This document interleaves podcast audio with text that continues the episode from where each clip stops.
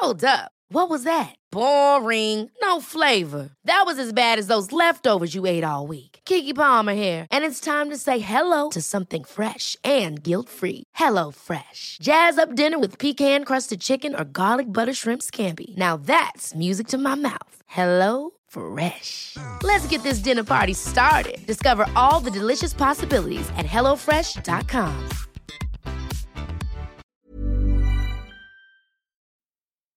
Die Alexanders sind keine Familie wie jede andere. Als Papa Harald tief in eine Sekte eintaucht, sorgt er dafür, dass die Familie sich aus der Gesellschaft zurückzieht. Als sein Sohn zur Welt kommt, glaubt er in ihm den Messias zu erkennen. Als Gerüchte über die Familie schließlich die Polizei an ihre Tür kommen lassen, packen alle ihre Taschen und ziehen nach Teneriffa, wo sie wenig später für etwas verantwortlich sein werden, das als das schrecklichste Verbrechen der Insel bekannt wird. Servus,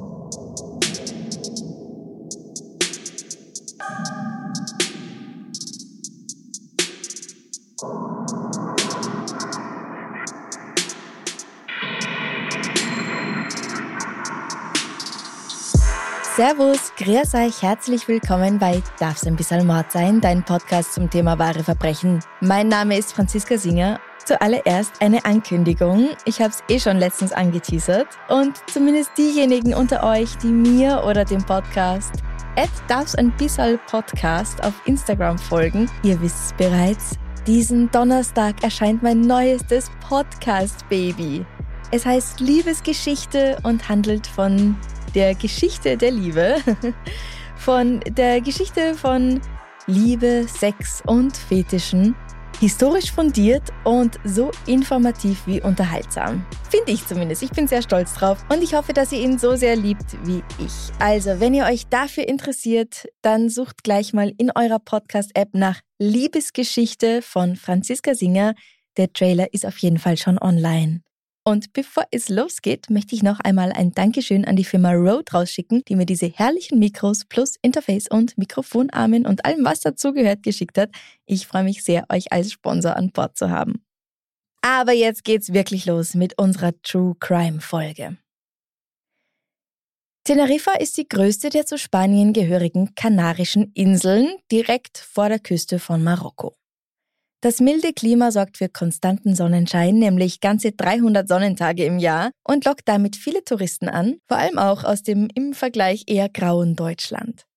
Doch es gibt da etwas, wofür Teneriffa nicht bekannt ist, und das ist zwar bei weitem nicht so schön, aber dafür umso faszinierender, zumindest für mich. Denn in dieser Folge geht es um messianischen Wahn, Rituale und Inzest und ein Verbrechen, das als das schrecklichste der Insel bekannt wurde und heute trotzdem kaum noch jemand kennt. Es ist der 17. Dezember 1970, als der deutsche Arzt Dr. Walter Tränkler die Tür seines Hauses in Santa Cruz de Tenerife auf ein Klopfen hin öffnet. Vor ihm stehen zwei Männer in dunkler Kleidung. Es sind Vater und Bruder seiner Angestellten, der 15 Jahre alten Sabine Alexander. Sie kümmert sich bei dem Mann um Hausarbeiten wie Putzen, Kochen und Wäsche waschen. Eine gute Arbeiterin, sehr verantwortungsvoll, gibt keine Widerworte. Ungewöhnlich für ein Mädchen ihres Alters, aber nicht unangenehm. Die beiden bitten darum, kurz mit Sabine sprechen zu dürfen. Walter bittet sie herein und ruft das Mädchen, das gerade in der Küche mit Karottenschneiden beschäftigt ist.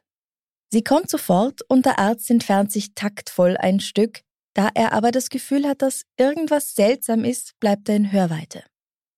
Die drei bemühen sich nicht, dass er sie nicht hören kann, sondern sprechen in normaler Lautstärke, weswegen Walter sich nicht einmal anstrengen muss, um ihrem Gespräch zu lauschen. Aber was er hört, dreht ihm den Magen um. Vater und Bruder kommen gleich zum Punkt. Sie sagen Sabine, dass sie vorhin ihre Mutter und zwei Schwestern getötet haben. Obwohl er sich nicht anmerken lassen will, dass er zugehört hat, kann der Doktor nicht umhin und dreht seinen Kopf zu den dreien, und er traut seinen Augen nicht. Sabine nimmt ganz ruhig die Hand ihres Vaters und drückt sie liebevoll an ihre Wange. Dann sagt sie, ich bin sicher, dass du getan hast, was du tun musstest. Die drei umarmen sich. Niemand schreit, niemand fällt in Ohnmacht oder versucht wegzulaufen. Entsetzt läuft Walter in ein anderes Zimmer. Er kennt sich nicht aus, er weiß nicht, wie er mit dieser Situation umgehen oder dem Mädchen, das bestimmt ebenfalls in Gefahr schwebt, helfen kann. Er sperrt sich in dem Raum ein, verbarrikadiert die Tür und ruft die Polizei. Er hat Angst. Nicht nur um Sabine, sondern auch um sein eigenes Leben, denn diese drei da draußen sind ganz offensichtlich wahnsinnig und haben jegliches Empfinden für richtig oder falsch verloren. Werden sie als nächstes ihm nach dem Leben trachten? Oder werden sie fliehen, bevor die Polizei ankommt? Als die wenige Minuten später bei dem Haus eintrifft, sind die drei immer noch da und plaudern miteinander. Sie bleiben höflich und widersetzen sich nicht der Festnahme. Sie gehen ganz ruhig mit. Machen wir einen Zeitsprung und einen Ortswechsel. Harald Alexander arbeitet zwar als Maurer, aber er wirkt nicht wie ein typischer Mann vom Bau. Er ist schmal und sehr zurückhaltend, trinkt nicht, raucht nicht, flucht nicht und spielt nicht, weder Skat noch geht er mit den Kollegen auf die Kegelbahn. Als in der Frühstückspause am Arbeitsplatz einmal pornografische Fotos herumgereicht werden, wendet er sich entsetzt ab. Seinen Nachbarn fällt er am meisten dadurch auf, dass er absolut unauffällig ist. Und seine Familie genauso. Bis sie eines Tages mit Sack und Pack nach Spanien ziehen. Also, wer sind diese Leute?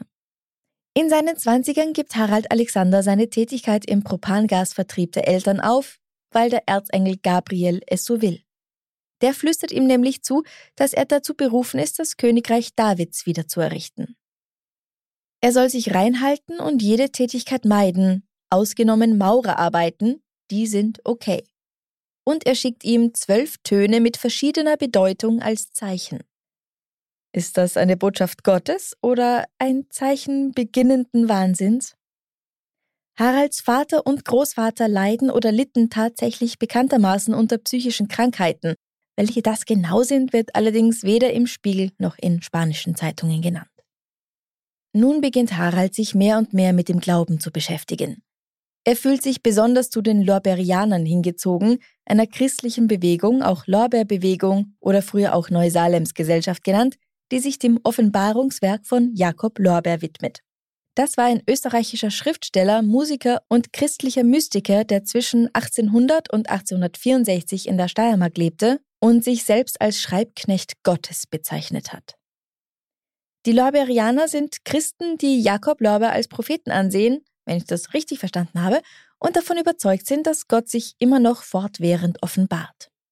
Es gibt keine organisierte Kirche, nur sogenannte Gesellschaften, Freundeskreise oder Vereine und sie lehnen auch eine theologische Ausbildung auf Hochschulen ab, weil sie meinen, dass solche allein verstandesbildenden Schulen die Wege der Welt, will sagen des Teufels seien, der sich auf diesem Weg seine Jünger heranzüchten würde. Was mir dabei gleich durch den Kopf geschossen ist, ist, ja, keine Bildung, denn wer Wissen besitzt, ist nicht so leicht formbar und empfänglich für die Ideen anderer. Weit über 10.000 Personen hätten sich in der Bundesrepublik Deutschland dieser Gesellschaft angeschlossen. Das ist eine Schätzung des Beauftragten für Sekten- und Weltanschauungsfragen der evangelisch-lutherischen Landeskirche in Bayern Anfang der 70er. Gegenwärtig dürfte es weniger als zehn öffentliche Freundeskreise weltweit geben, heißt es auf Wikipedia, also nicht besonders viele Anhänger. Unter diesen Anhängern befindet sich ab den 1950ern auch Harald Alexander.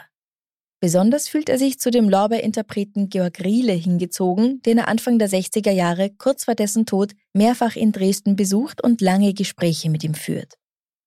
Nach Rieles Tod erklärt er, dass der ihn zum neuen Anführer der Lorbeerianer gemacht habe ob das stimmt oder er sich nur wünscht, dass es so gewesen wäre und diesen Wunsch als Realität ansieht, sei einmal dahingestellt. Jedenfalls schenkt er ihm wohl sein Harmonium, das wird später noch wichtig werden. Schließlich zieht Harald mit seiner Frau und den Kindern nach Hamburg, doch der Kreis der Gläubigen dort lehnt ihn als zu exaltiert ab. Bei der Recherche kam für mich nicht heraus, wann genau Harald den Lorberianern beigetreten ist, Einmal ist vom Ende der 30er Jahre die Rede, wobei sie in dieser Zeit von den Nazis verboten wurden.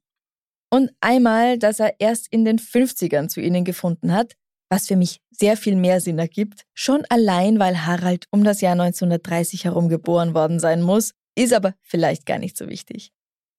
Harald ist jedenfalls davon überzeugt, dass der Messias schon bald auf die Erde kommen würde und niemand umhin käme, ihn als solchen zu erkennen. Anfang der 50er ist Harald bereits mit einer Frau namens Dagmar verheiratet. Die beiden haben eine Tochter, der sie den Namen Marina gegeben haben, und 1954 kommt ihr Sohn Frank zur Welt. Endlich ist es soweit, denn dieser Junge, das glaubt Harald zu wissen, ist der Messias. Ihm folgen mit zwei Jahren Abstand noch zwei Mädchen, die Zwillinge Petra und Sabine. Danach meidet Harald seine Frau und wendet sich immer mehr seinem Glauben zu. Ende der 60er leben die Alexanders in Hamburg-Harburg und Ende März 1970 überrascht der stille Arbeiter seine Kollegen damit, dass er ihnen einen Kasten Bier mit der Ankündigung hinstellt, ich hau ab nach Teneriffa, Prost. Und dann tut er genau das. Zu diesem Zeitpunkt sind alle vier Kinder bereits im Teenageralter. Und Frank ist bewusst, dass er der Messias ist. Er wächst in diesem Glauben auf, etwas ganz Besonderes zu sein. Niemand darf ihm widersprechen und alle Wünsche werden ihm erfüllt, was mal generell nie gut ist. Aber es ist ein besonderes Problem, als er beginnt, sich für Mädchen interessieren, denn die Familie lebt mit so wenig Kontakt zu außen wie möglich. Da draußen wartet das Böse, es will sie auf die dunkle Seite der Macht holen. Und das kann Harald doch nicht zulassen. Der aufkeimende Sexualtrieb des Jungen ist aber da. Und so müssen seine Mutter Dagmar und die Schwestern Marina, Petra und Sabine dafür herhalten, ihm sexuell zu Diensten zu sein. Da die Kinder trotz allem die Schule besuchen, Homeschooling gibt es nicht für sie, beginnt Petra ihren Klassenkameradinnen zu erzählen, was daheim so geschieht. Frank ist hier 14, also müssen die Zwillinge 12 sein und Marina 15. Petra sagt, dass sie eifersüchtig ist wegen der sexuellen Beziehungen in ihrer Familie, und das verbreitet sich wie ein Lauffeuer in der Schule und bis zu den Eltern der Kinder. Die Alexanders werden offen angefeindet. Inzest ist in Deutschland strafbar. Und da trifft es sich gut, dass zwei Ereignisse kurz aufeinander folgen. Zum einen erbt Dagmar eine schöne Summe Geld, zum anderen hat der Erzengel erneut eine Botschaft für Harald. Von einer Insel im Atlantik aus werden drei Männer, die das Böse verkörpern, die Welt regieren. Daher soll er mit seiner Familie dorthin ziehen, um dort das Gute walten zu lassen. Was vermutlich vor allem ein Job für den Messias Frank sein würde. Durch den Umzug ändert sich in der Familiendynamik nichts, aber Haralds Abscheu seiner Frau und den Töchtern gegenüber nimmt immer mehr zu, während auch die Liebe zum Sohn immer größer wird und schließlich teilen sich Vater und Sohn ein Zimmer. Ein Psychiater wird das später als unterdrückten homosexuellen Komplex bezeichnen. Der auf Teneriffa ansässige deutsche Arzt Dr. Walter Tränkler kann Hilfe im Haushalt gebrauchen und stellt Petra und Sabine bei sich an. Außerdem verbindet die Alexanders bald ein freundschaftliches Verhältnis mit dem Hamburger Psychotherapeuten Dr. Udo Derbolowski, bei dem Dagmar Alexander und zwei der Töchter in Behandlung sind. Warum Ihnen das möglich ist und worüber Sie in diesen Sitzungen sprechen, das wird mich ja brennend interessieren. Finde ich total seltsam, dass Harald sowas überhaupt zulässt. Die Freundschaft ist vermutlich eher einseitig, weil ganz ehrlich, was sollen die groß mit dem christlich-radikalen Maurer anfangen und mit Patienten und deren Angehörigen ist man auch nicht befreundet. Aber anscheinend treffen sich die deutschen Auswanderer ab und an zum Kaffee trinken. Und Harald nennt den Psychotherapeuten Onkel Udo in seinen Tagebüchern. Fest steht, dass Harald im Oktober 1970 in seinem Tagebuch von einem besonderen Erlebnis berichtet, dem Beginn seiner geistigen Inspiration, wie er es nennt. Harald hat natürlich die gesammelten Schriften von Georg Riele mit auf die Insel genommen und auch das Harmonium seines hochgeschätzten Lehrers, und in diesen Schriften finden sich zahlreiche Markierungen von Stellen wie Sodann das wichtigste Tun für uns ist, dass er Herzen findet, frische Herzen, die für sein Kommen zu uns vorbereitet sind. Ein Appell, neue Jünger zu finden, die dasselbe glauben, oder aber ein Aufruf zum Blutopfer? When you're ready to pop the question, the last thing you want to do is second guess the ring. At BlueNile.com you can design a one-of-a-kind ring with the ease and convenience of shopping online. Choose your diamond and setting. When you find the one, you'll get it delivered right to your door. Go to Bluenile.com and use promo code LISTEN to get $50 off your purchase of $500 or more. That's code LISTEN at Bluenile.com for $50 off your purchase. Bluenile.com code LISTEN. Hey, it's Ryan Reynolds, and I'm here with Keith, co star of my upcoming film, If, only in theaters, May 17th. Do you want to tell people the big news? All right, I'll do it. Sign up now and you'll get unlimited for $15 a month in six months of Paramount Plus Essential Plan on us. Mintmobile.com slash switch. Upfront payment of $45 equivalent to $15 per month. Unlimited over 40 gigabytes per month. Face lower speeds. Videos at 480p. Active Mint customers by 531.24 get six months of Paramount Plus Essential Plan. Auto renews after six months. Offer ends May 31st, 2024. Separate Paramount Plus registration required. Terms and conditions apply if rated PG. Nun lebt die Familie also in der Straße Jesus Nazareno Nummer 37 in der Hauptstadt der Insel Santa Cruz. Frank ist 17 Jahre alt, er arbeitet als Lehrling einer deutschen Agentur und gilt als bescheiden und ungewöhnlich scheu. In seiner Freizeit verlässt er kaum einmal die Wohnung. Dort, in dem Zimmer, das er mit seinem Vater teilt, spricht er mit Gott, dem Erzengel oder seinem Vater. Eine Sache, die die ganze Familie miteinander macht, ist, dass Dagmar sich ans Harmonium setzt und spielt und dann halten sich alle anderen an den Händen und singen. Und hin und wieder fliegen die Röcke beim Inzest. Ich habe selbst keine Geschwister, aber ich finde diese Vorstellung so abscheulich. Aber alles geht gut für die Alexanders. Zumindest eine gewisse Zeit lang. Doch dann kommt der 16. Dezember. An diesem Tag legt sich Harald nach dem Mittagessen aufs Bett und Frank und Dagmar sitzen auf der Bettkante, als den Jungen ein komisches Gefühl überkommt. Später sagt er der Polizei, da sah mich Mutter so seltsam an. Ich hatte das Gefühl, das dürfe sie nicht. Ich stand auf und nahm einen Kleiderbügel. Dann begann ich sie zu schlagen. Dabei schreit er, dass der Teufel in seiner Mutter sei Gleich darauf vernimmt sein Vater die ihm wohlbekannte Stimme Gabriels, der ihm sagt, er solle seinem Sohn gehorchen, und das tut er. Genau 72 Schläge müssen Dagmar verabreicht werden, auf verschiedene Körperteile. Der Madrider Psychiater José Velasco Escasi erklärt später in seinem Gutachten, so führten sie es durch und die Mutter starb, aber indem sie sie prügelten, drückte sie nicht Ergebenheit aus, sondern zunehmend Freude und Seligkeit, ein untrügliches Zeichen für den Erfolg des Exorzismus. Nach dem Tod seiner Frau hörte Harald den Erzengel sagen, Seid ruhig, sie ist vom Teufel befreit gestorben und erwartet euch im Himmel. Darauf erteilte Frank den Befehl, in ein anderes Zimmer zu gehen, weil auch seine Schwestern verhext seien.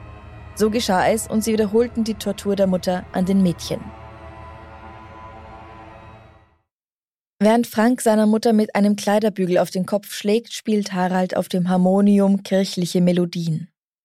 Marina und Petra kommen hinzu, also, also ja, manchmal heißt, dass sie in das Zimmer dazukommen, weil sie die Musik hören, weil sie von der Musik angelockt sind und auch diese dumpfen Schläge hören.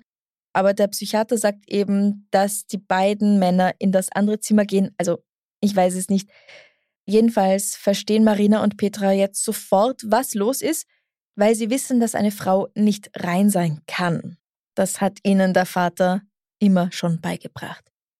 Früher oder später würde der Teufel von ihnen Besitz ergreifen und nur der Bote Gottes, also Frank, der Messias, weiß, wann das geschehen wird. Die einzige Chance, die Seele einer Frau zu retten, besteht ihrem Glauben nach darin, die Frau zu töten, bevor der Teufel von ihr Besitz ergreifen kann. Das ist, wie gesagt, etwas, mit dem die Mädchen aufgewachsen sind. Daran glauben sie tief und fest und auch Dagmar wurde dahingehend indoktriniert. Die 18-jährige Marina und die 15 Jahre alte Petra setzen sich daher gehorsam auf den Boden und warten darauf, selbst erschlagen zu werden. Mit dem festen Kleiderbügel aus Holz oder Eisen schlägt Frank auf sie ein, dann mit einer Wasserwaage und später holt er noch einen Hammer dazu. Sie warten pflichtbewusst darauf, sterben zu dürfen. Weder sie noch die Mutter üben auch nur im entferntesten so etwas wie Gegenwehr. Währenddessen spielt Harald auf dem Harmonium und rezitiert Psalmen. Als alle drei tot sind, ist die Arbeit aber noch nicht beendet. Nun gilt es, die unreinen Organe der Toten zu entfernen, unrein in Anführungszeichen. Vater und Sohn arbeiten zusammen. Sie benutzen Werkzeuge wie eine Rasierklinge, eine Gartenschere und eine Kneifzange, um Brüste, Vulva und Herz der Frauen zu entfernen. Frank gesteht später, es war schwer, die Rippen zu zerknacken. Vater und ich halfen mit den Füßen nach. Die Körperteile hängen sie an der Wand auf. Wie das mit ihrem christlichen Glauben zusammenhängt, ist unklar, aber wir wollen jetzt doch nicht anfangen, Logik zu suchen. Sie zerreißen auch Briefe, Fotos und ihre Pässe und verstreuen die Schnipsel in der ganzen Wohnung. Nur drei Schälchen Schokopudding stehen unberührt auf einem Schränkchen in der Küche. Nach dem Gemetzel, bei dem sie davon überzeugt sind, die drei Frauen bzw. die Frau und die zwei Mädchen erlöst zu haben, waschen sich Vater und Sohn und ziehen sich was anderes an, denn jetzt möchten sie nach Hamburg reisen. Nur blöd, dass sie zuvor ihre Pest zerstört hatten, um alles zu vernichten, was sie mit ihrem alten Leben verbinden könnte. Jetzt kommen sie halt von der Insel nicht mehr weg. Sie übernachten auf einem Grundstück, das der Familie gehört und statten am nächsten Tag Dr. Walter Tränkel einen Besuch ab. Bei dem hatte die einzige überlebende weibliche Person ihrer Familie, die 15-jährige Sabine, als gute, brave Hausmagd die Nacht verbracht. Nicht mit ihm, nur einfach in seinem Haus. Sie klopfen und als der Arzt sie einlässt, erzählen sie dem Mädchen und dem nur wenige Meter von ihnen entfernt stehenden Mann, was sie getan haben. Davon habe ich euch ja am Anfang schon erzählt. Und der ruft sofort panisch die Polizei, während die anderen noch ganz ruhig im Wohnzimmer stehen und plaudern oder beten oder was immer sie da tun. Vater und Sohn lassen sich ohne Gegenwehr festnehmen und sprechen ohne Scham über ihre Taten und darüber, dass sie Sabine gern dasselbe Schicksal erleiden lassen hätten. Es wirkt ganz so, als seien sie stolz auf sich. Harald sagt, der Befehl kam von einer hohen Stelle. Mein Sohn wird von Gott geleitet. Als die Polizei das Haus der Familie durchsucht, erwartet sie ein Bild des Schreckens. Alles ist voll Blut. Auf dem Boden liegen die zerfetzten, ausgeweideten Körper dreier weiblicher Personen, deren Körperteile die Wände der Räume dekorieren. Das muss stinken. Unglaublich. Einen Tatort von diesem Kaliber hat von der Polizei in Teneriffa noch nie zuvor jemand betreten. Jetzt stehen die Behörden vor einem gewissen Dilemma. Einerseits sind alle Beteiligten, Täter wie Opfer, Deutsche. Andererseits ist die Tat aber auf spanischem Boden geschehen. Wer soll also für eine Verurteilung zuständig sein? Deutschland fordert die Auslieferung, aber Spanien weigert sich. Und somit findet auf Teneriffa ihr Jahrhundertprozess statt, so nennt es die Zeitung El Dia. Dieser Prozess geht überraschend schnell über die Bühne. Laut Berichterstattung werden wichtige Zeugen nicht angehört, wie zum Beispiel Sabine Alexander selbst, die ja nur noch am Leben ist, weil sie an diesem Tag nicht zu Hause war. Vater und Sohn sitzen still da und schweigen, egal was die Dolmetscherin sagt. Und Spanisch verstehen sie eh nicht. Frank sitzt mit weit aufgerissenen Augen da, er starrt auf eine Ecke im Saal und bewegt seinen Kopf nur, wenn ihm jemand den Blick verstellt. Es wird nicht klar, ob die beiden der Verhandlung nicht folgen wollen oder ob sie ihr nicht folgen können. Und am Ende ist alles so rätselhaft wie zu Beginn. Das Fazit eines psychiatrischen Gutachters über Harald ist, dass er eindeutig an Schizophrenie leide. Sein Sohn Frank sei davon pathologisch induziert und die gesamte Familie schließlich einer symbiotischen Psychose erlegen. Vielleicht sagt euch der Begriff Folie à deux auch etwas. Einen besonders tragischen Fall hatten wir ja auch in Episode 2, als es um die Schwestern Papin aus Frankreich ging. Das ist sehr lang her, fast vier Jahre jetzt. Also, falls ihr die Folge noch nicht gehört habt, große Empfehlung. So eine symbiotische Psychose oder Folie à deux bedeutet, dass eine gesunde oder vormals gesunde Person oder mehrere, wie in diesem Fall, die Warnsymptome einer ihr besonders nahestehenden Person übernimmt. Das könnte also hier geschehen sein. Die Sachverständigen sind der Meinung, dass die beiden Männer nicht zurechnungsfähig gewesen seien und fordern die Einweisung in eine Heilanstalt. Zumindest für den zu diesem Zeitpunkt noch minderjährigen Frank gäbe es in diesem Fall die Chance, als Teil des Heilungsversuchs doch noch nach Deutschland überführt zu werden. Sollte sich das Gericht aber anders entscheiden und dafür stimmen, dass sie beiden in einem hellen Moment quasi ihre Taten begangen haben, dann ist es wahrscheinlich, dass Harald garottiert wird. Die Garotte kannte ich nur als Mordwerkzeug. So eine Art kurzes Springseil, also so ein Metalldraht mit Griffen, mit dem man jemanden erwürgen kann. Soll bei der sizilianischen Mafia sehr beliebt gewesen sein. Ich kenne sie natürlich auch nur aus Filmen. Ich glaube, in einem von den alten James Bond kommt das vor. Aber dazu gibt es tatsächlich eine Vorrichtung, um das Ganze offiziell zu machen. Dabei muss sich der Hinzurichtende auf einen speziellen Stuhl setzen. Der Hals wird mit einer Schlaufe fixiert, damit er nicht aus kann. und dann wird er mit einer Metallschlinge erdrosselt, die man von hinten immer enger drehen kann. Harald würde also die Todesstrafe treffen und Frank würde in diesem Fall, also wenn sie für zurechnungsfähig erklärt werden, mit einer Haftstrafe von dreimal 20 Jahren rechnen müssen, während ihn würde er nach deutschem Recht verurteilt, statt nach spanischem, aufgrund seines Alters ein Höchstmaß von 10 Jahren erwarten würde. Das Gericht spricht die Angeklagten schließlich vom Vorwurf des Elternmordes bzw. des Mordes mit der Begründung frei, dass sie zum Zeitpunkt der Tat geistig umnachtet und daher keine verantwortlichen Täter gewesen seien. Ich denke mir, es fällt angesichts dieser brutalen und geradezu absurden Taten nicht schwer, die Diagnose der Ärzte und die Entscheidung des Richters nachzuvollziehen. Der Sohn erschlägt seine zwei Schwestern und seine Mutter, während deren Mann bzw. Vater zusieht und Psalmen rezitierend Musik macht. So jemand kann doch nicht ernsthaft ganz bei Sinnen sein, oder? Die Frage ist nur, wie wäre es weitergegangen, wenn Frank in diesem Moment nicht den Teufel in Dagmar gesehen und diesen einen Impuls zum Mord nicht bekommen hätte? Das Urteil fällt am 26. März 1972. Danach werden sie im Centro Asistencial Psiquiatrico Penitenciario im Carabanchel-Gefängnis in Madrid untergebracht. Sabine bittet darum, bei ihrem Vater und ihrem Bruder leben zu dürfen. Aber natürlich ist das nicht möglich. Was genau mit ihr geschieht, ist unbekannt, man vermutet aber, dass sie einem Kloster in der Nähe beigetreten ist. Und hier könnte die Geschichte auch schon enden. Drei Personen tot, eine vermutlich Nonne und zwei für alle Zeiten im Häfen. Aber dem ist nicht so. Anfang der 1990er ist Harald um die 60 und Frank Mitte 30. Und sie fliehen aus der psychiatrischen Klinik, in der sie seit 20 Jahren leben. Interpol stellt 1995 einen Such- und Haftbefehl für sie aus, aber niemand weiß, wo sie sind. Sie werden nie gefunden.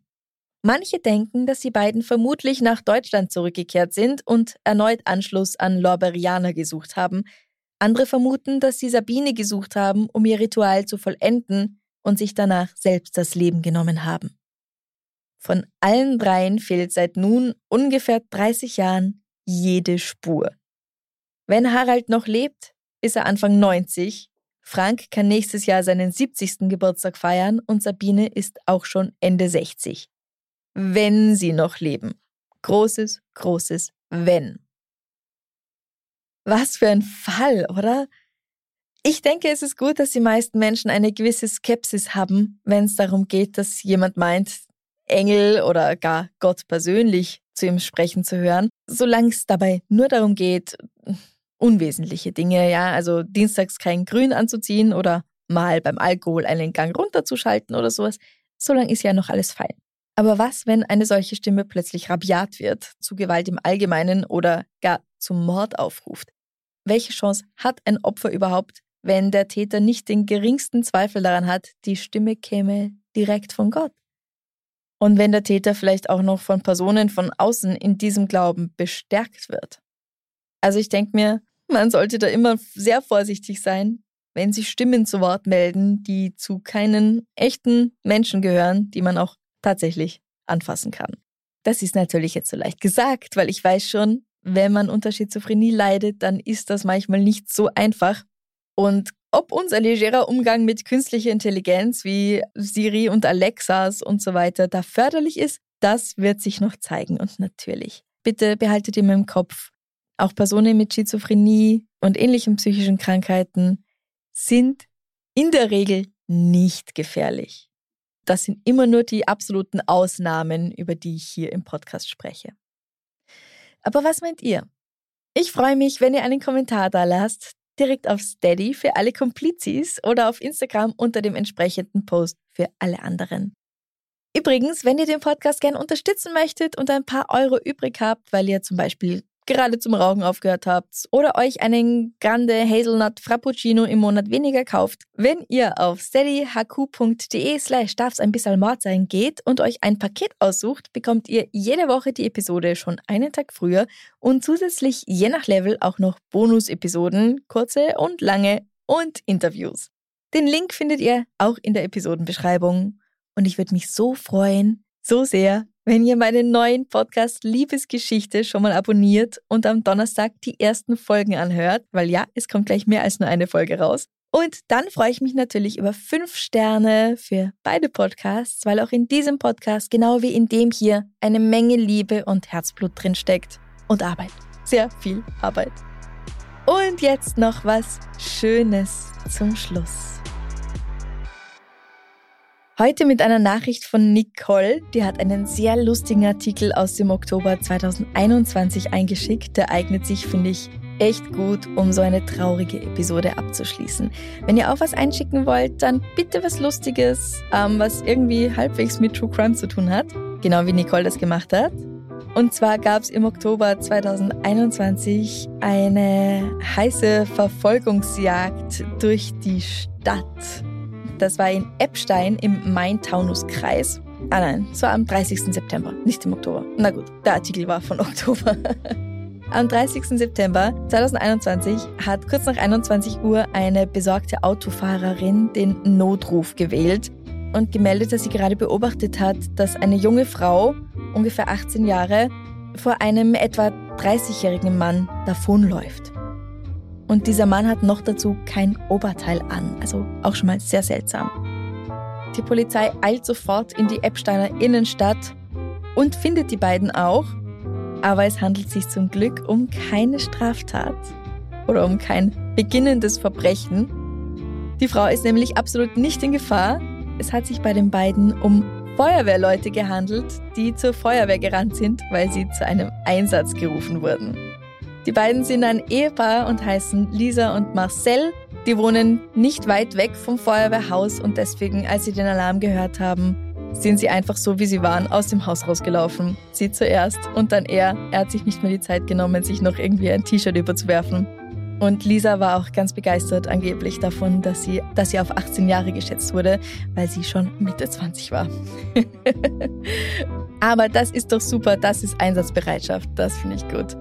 Und auch sehr löblich natürlich von der Frau, die sich gleich Sorgen gemacht hat und die Polizei gerufen hat, weil man weiß es ja nicht, es hätte wirklich was sein können. Also nochmal Dankeschön, Nicole, für diese Einsendung. Das war's für heute. Vergesst nicht am Donnerstag einzuschalten bei Liebesgeschichte. Und wir hören uns auf jeden Fall am Montag wieder mit einer neuen Episode Darf's ein bisschen Mord sein. Ich danke euch herzlich fürs Zuhören. Hab euch alle lieb. Bleibt's gesund. Bussi. Baba.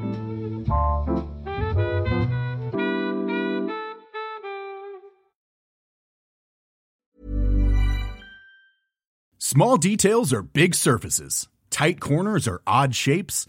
Flat, rounded, textured, or tall. Whatever your next project, there's a spray paint pattern that's just right. Because Rust new Custom Spray 5 in 1 gives you control with five different spray patterns. So you can tackle nooks, crannies, edges, and curves without worrying about drips, runs, uneven coverage, or anything else. Custom Spray 5 in 1 Only from Rustolium. Liebe findet den unterschiedlichsten Ausdruck quer durch die Geschichte. Doch ist es wirklich immer Liebe? Lasst uns über Sex sprechen, von skandalösen Stories aus der Antike über die Geschichte von Fetischen bis hin zu den unanständigen Geheimnissen berühmter Personen. Bei Liebesgeschichte gehen wir der Entwicklung der menschlichen Sexualität auf den Grund. Unterhaltsam, lehrreich und im besten Sinne des Wortes tabulos stellt Franziska Singer, das bin ich, jede Woche die Frage, wer, wann, mit wem und wie. Wer Liebesgeschichte überall, wo es Podcasts gibt.